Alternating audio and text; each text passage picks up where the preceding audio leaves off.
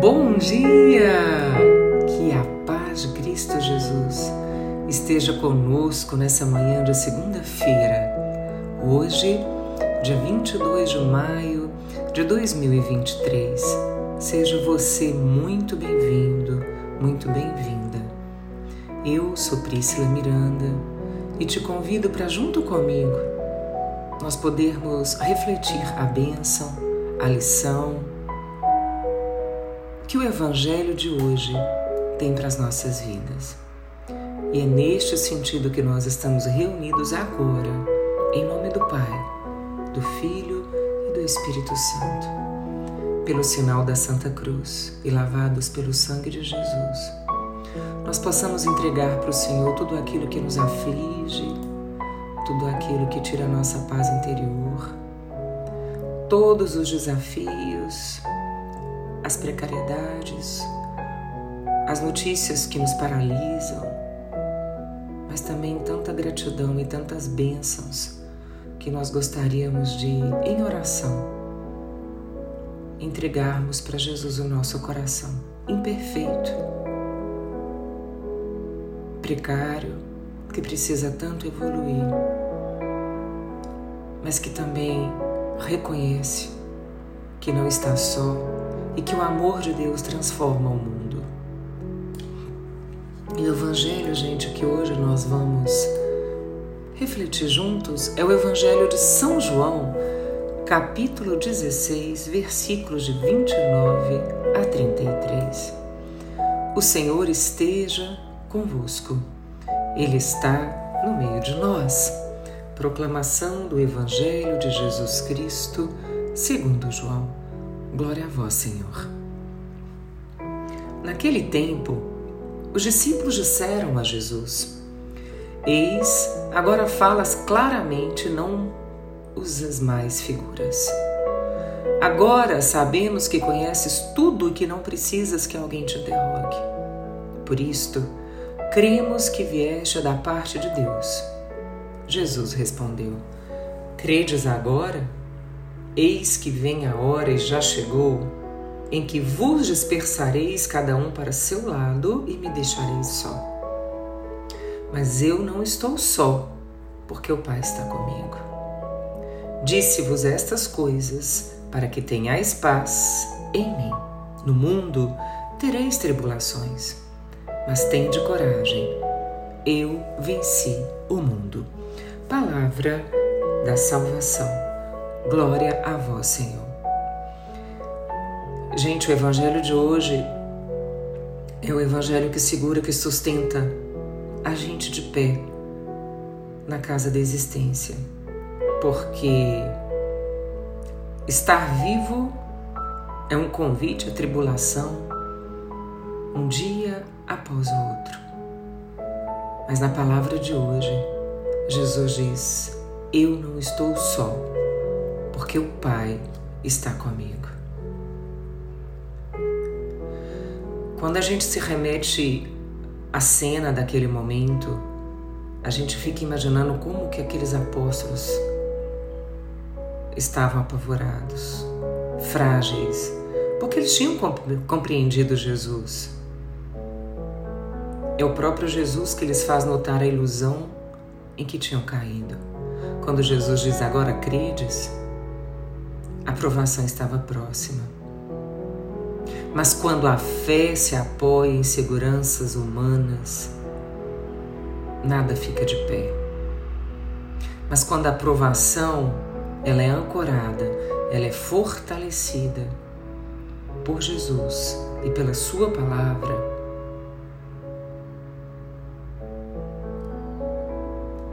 Jesus diz: Tende confiança. No mundo havereis de ter tribulação. Coragem, eu venci o mundo. Essa palavra, gente, da coragem, ela tem um alcance muito grande, não só nos discípulos naquela época, mas também para você e para mim. É tão atual. Jesus nos convidar a ter coragem. E é fácil da gente entender porque Jesus ia voltar para o Pai através da paixão. Essa volta é um mistério que transforma toda a natureza humana. Para que quem veio depois de Jesus possa acreditar. E quando Jesus realiza pelo sofrimento, pela morte e pela ressurreição, toda essa transformação, ele envia o Espírito Santo, que fez daqueles homens e que faz de você e de mim uma nova criatura. Eu me lembro de Gálatas 2:20, quando o apóstolo Paulo disse, e uma das primeiras vezes que eu li essa, esse trecho na Bíblia, eu nunca mais esqueci. Aliás, o apóstolo Paulo de Tarso, ele é incrível. Ele é incrível no sentido do quanto que ele traduz aquilo que passa no nosso coração. O apóstolo Paulo disse, abre aspas, já não sou eu que vivo, é Cristo que vive em mim. A vida que agora vivo na carne, vivo-a na fé do Filho de Deus, que se amou, que me amou e se entregou por mim. Fecha aspas. É muito, muito profundo.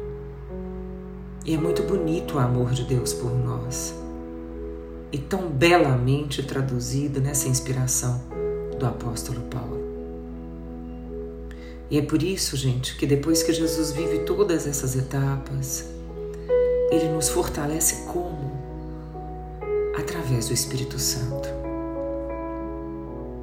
Há sempre um desafio novo que a vida nos apresenta, e cada um de nós aqui, neste momento de oração, sabe de suas urgências, sabe de suas dores, sabe das lágrimas que você verte dos seus olhos no canto do seu quarto sozinha. Só você sabe as dores e as alegrias de viver. Por isso, nós precisamos todos os dias do Espírito Santo de Deus. Nós precisamos nos lembrar todos os dias que o Espírito Santo de Deus aquece o nosso coração em momentos de alegria, mas também em momentos de deserto, de noites traiçoeiras. E é claro que através do Espírito Santo, Jesus nos sonda, Jesus nos conhece, Ele sabe o que a gente pensa, Ele sabe tudo. E por isso também que fica uma sugestão para que nas nossas orações, em vez de falarmos muito,